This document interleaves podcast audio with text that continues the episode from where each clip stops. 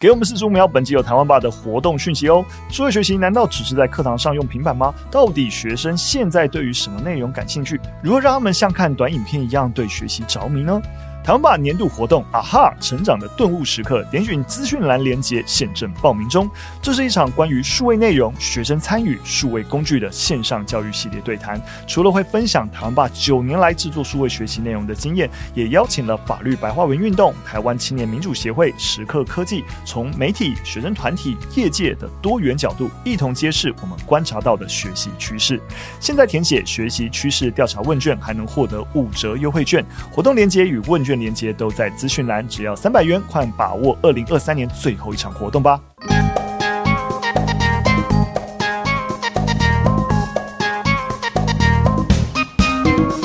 欢迎大家收听聊聊教育吧，我是主持人肖雨辰。大家好，我是懿心老师。哦，又是懿心老师啦！哈，这次比较密集的出现。好，虽然又是懿心老师跟我们一起聊，但我们这一集不是要聊教育大小事，我们要进入一个。新的小专题就是数位学习专题。那我想，我们过去其实这一百多集，时不时或是最常分享的新闻，也是跟一些数位学习啊，然后或是一些网络或是手机使用啊相关的。我想，在一个新的数位趋势浪潮底下，它对于教育的影响其实是蛮大、蛮直接，也是大家焦虑之所在。那所以，我觉得。分别用一些专题来带大家了解一下，我觉得蛮好的。尤其是我们过往很多新闻散落在之后不同的一个集数，所以这一集你可以先把它当做一个总整理。当然，一样我们只专注在数位学习的一个面向。刚才讲的可能其他的所谓的成瘾啊，或是手机使用啊等等啊一些问题，可能就不是这边在意的。那之后这个专题后面也会邀请其他的老师啊，或是一些业界人士来。更全面来讨论。那我们这集呢，就是把我们过去的许多分享的一些研究，做一个综合性的整理，让大家了解一下数位学习在目前那有哪些优势，有哪些问题，然后是我们可以在这个基础点底下，然后再往前走的。我觉得有这样的专题还蛮好，就是其实从不同的面向去讨论数位学习，可以看到更多的声音，或是更多看到的样子啦，因为。有时候我的可能听众朋友蛮多是家长的，家长看到那一面，跟我们教师、现场教师或是专家们看到的那一面其实是不一样的。那我觉得多听一些不同的一些面向，或许我们可以降低这个数位学习的焦虑，或是我们可以怎么善用数位学习来帮助孩子在学习的路程当中更能够妥善的运用。没错，所以我们这集呢，核心聚焦两个问题。第一个问题就是数位学到底有没有效？哦，就是，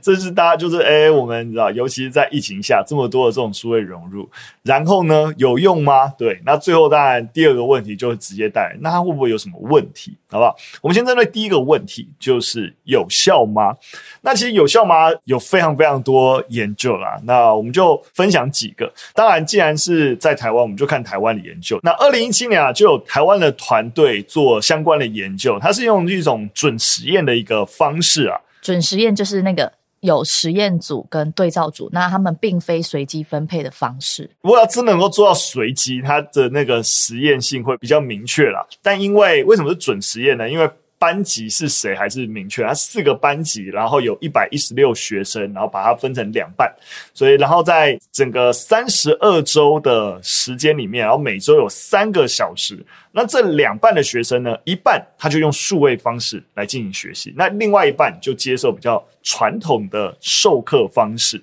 那基本上两边的差别就在这边，然后三十二周过去，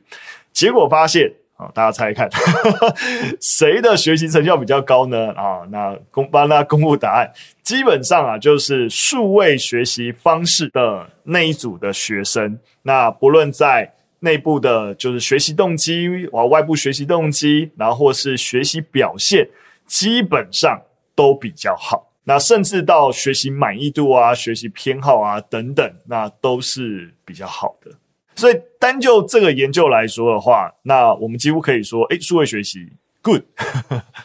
二零一九的一篇研究给予药学相关科系大二的学生一份开立处方的这个学习任务，那学生们就事先完成开立处方这个动作。后来呢，学生再被分为两组，那有一组呢，他获得是教科书这个资源。另外一组他被允许使用上网的工具。那两组的学生呢，都需要在相同的时间限制内再次完成这个同样的任务。结果发现，两组在获得不同的学习工具之后，成果都有所进步。但是呢，使用网络工具的那组学生进步的幅度特别大。嗯，这研究有指出，因为使用学习工具嘛，所以它是比较个人化。觉得你有问题，你就可以去啊上网搜寻测壁的关键字，所以觉得有可能是这个个人化的因素让这个学习成效变得比较好。那我们刚才分享这两篇，结果都是比较正面的，就可以看到说，诶，其实用不一样的数位工具啊，似乎对于学习成效是有帮助的。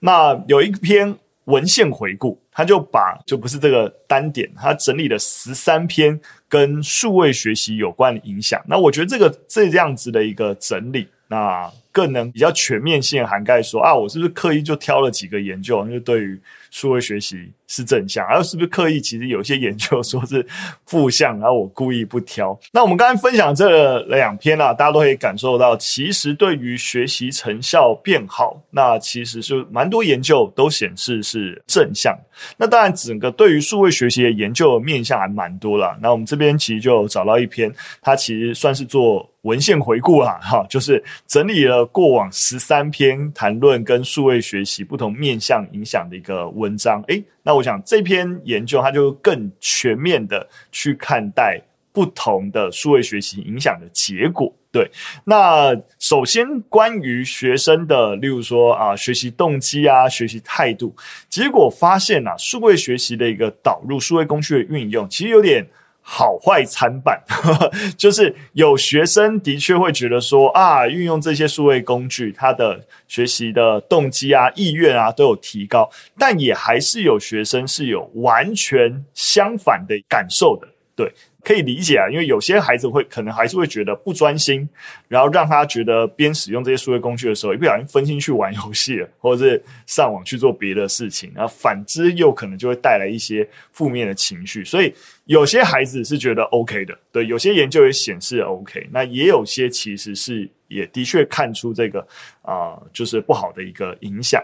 那至于在知识学习本身呢，必须要说，在这个在这个面向。大部分的研究都显示了数位学习是正面的，其实就跟我们前两篇研究啊，基、基本上一样，就导入数位学习之后，先不论刚刚讲的，就是你的学习意愿哦，就是你就是用了，然后你的学习成果有没有提升？答案是有的。甚至啊，在比较横向沟通的一个能力，数位学习也比较明确增进了学生的批判思考啊、知识创造啊这些面向的一个能力。但是另外，如果再回到整体的学习体验方面的话，结果的显示就是回的好坏参半。有些孩子的确会认为说，数位学习让我们更有生产力，也可以更容易跟他人协作。但有一些文献也指出，有些孩子是觉得没有得到帮助了，反而让他们失去了手写能力，或是觉得反而在身体上更容易头痛。对，就是在这个体验上面也有一些好的跟不好的一个结果。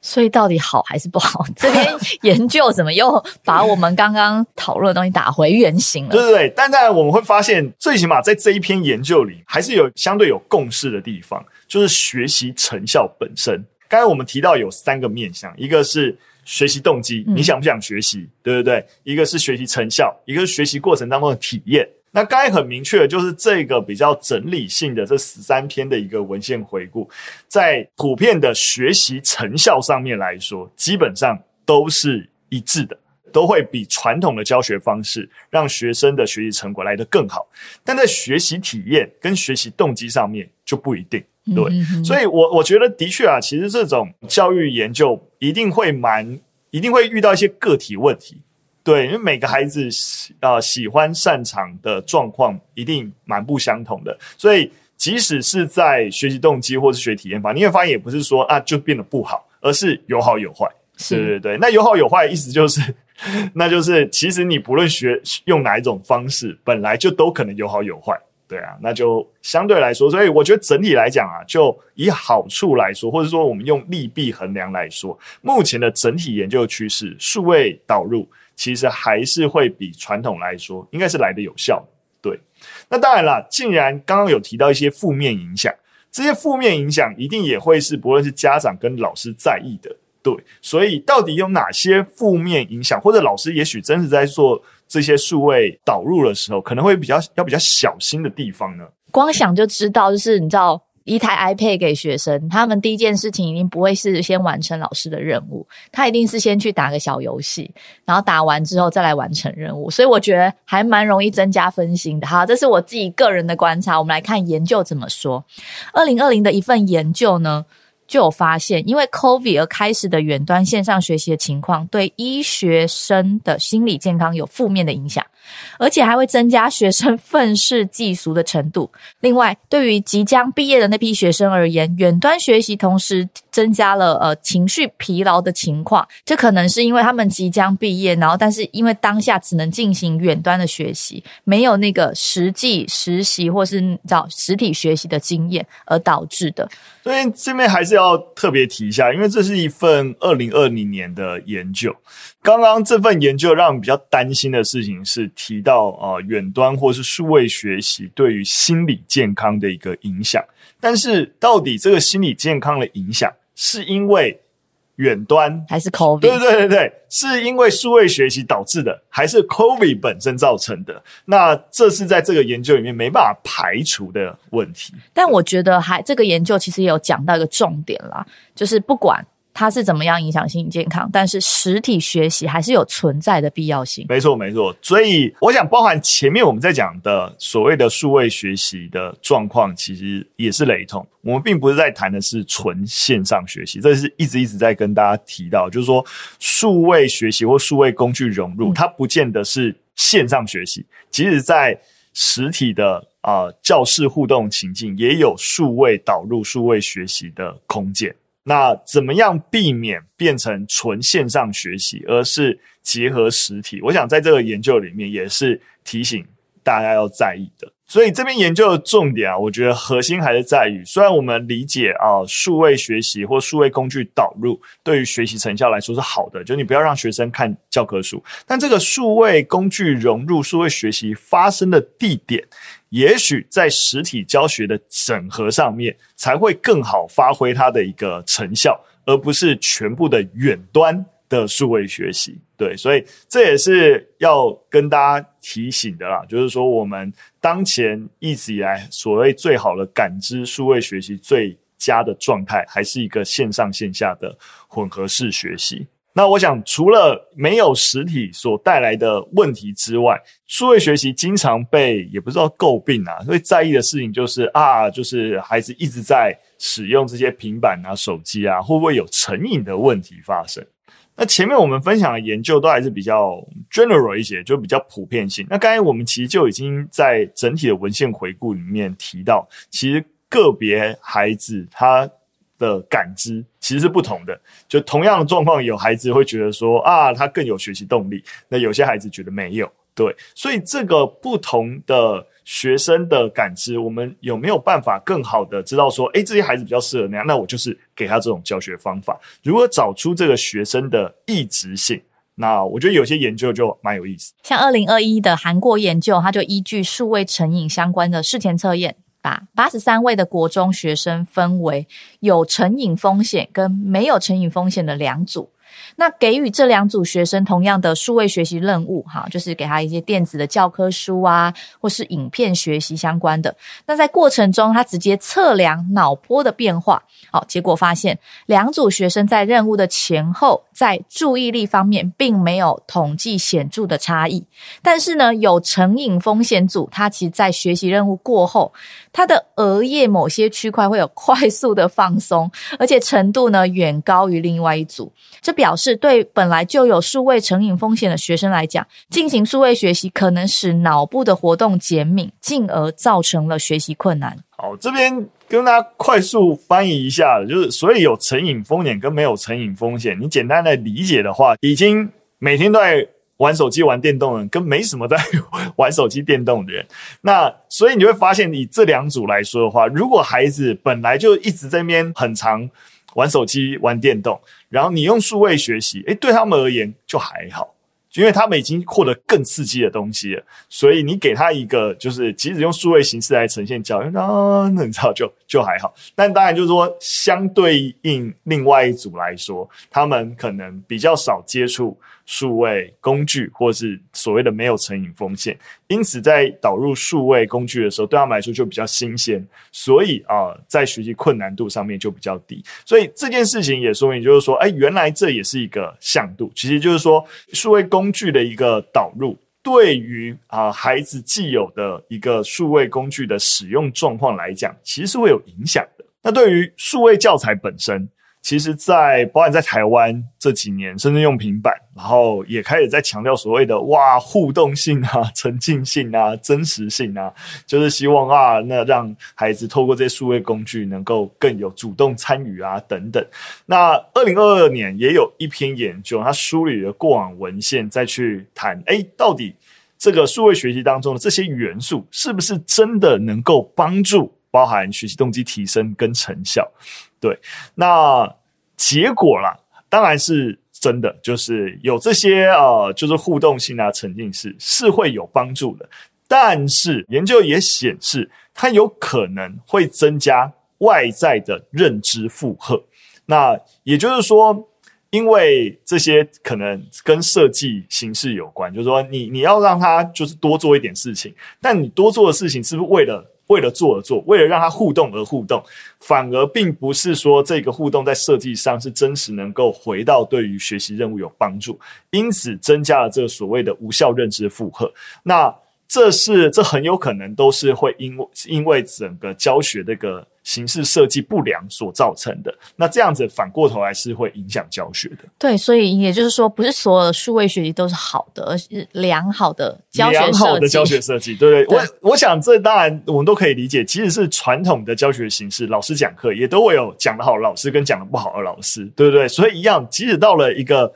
数位学习的这些工具跟数位学习内容，一定有。好的内容跟设计不好的内容，对，所以这也是我们当然呃刚才讲的学生本身是有差异度的，这是我们在进行数位教学时候留意。那同时一样也是不是说啊我变成数位形式就一定比传统形式要好啊，有互动性就对了，让学生来主动参与就对了，你还是要留意整个设计或者是教学内容提供的整个流程的一个有效性。例如说，像是我举个例啦，就是呃，很多老师喜欢桌游融入教学，可是你知道吗？光要了解那个桌游的设计跟桌游的游戏方式，可能就要半节课甚至一节课。那你会觉得学生会有兴趣再玩这个桌游吗？他有可能安静的在那边梳理完整个游戏的。流程跟游戏的规则之后再来玩嘛，就是当我们在使用什么样的教学的素材的时候，其实我们最主要是我们要达到什么样的教学目的，这个东西才有办法帮助我们去在整个流程当中去刺激学生，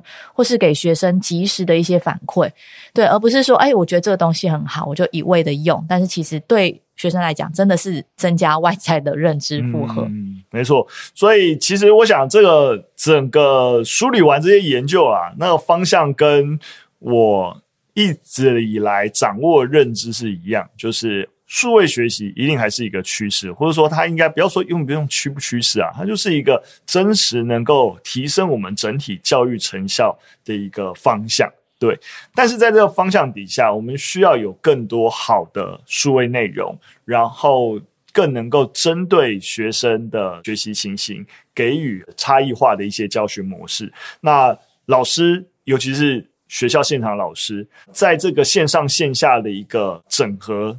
来说，他也必须要能够知道自己该扮演的角色。所以，我们经常一直在讲，老师应该变成教练型的老师，而不是觉得知识还是。才从你嘴巴里面讲出来，因为这是一个数位内容最可以取代的事情。但如何能够产出更好的数位内容来辅助实体的教学，这也是台湾爸一直在努力的事情。就是你你不要 garbage in garbage out 嘛，就做一堆影片，然后就都是没有人要看的东西。那如何好好的确认影片整个呈现的形式方法是能够真实对于孩子的学习动机引发有帮助的，这是非常关键的。好啦，那今天的分享先到这边啊，我想是为我们数位学习专题可以先让大家对于这件事情，透过研究的盘点，先有个基础的认知。然后，那当然，大家如果在整个数位学习领域有遇到什么样的问题，那不论是你教学啊，或是你学习本身，对，或者你看你孩子学习 有什么问题，然后你觉得困惑的，或是觉得啊，就是不太确定的，那也都可以留言，那我们都可以再带大家做进一步的讨论，好不好？那我们今天节目先到这边，那我们这个专题下集再见，拜拜，拜拜。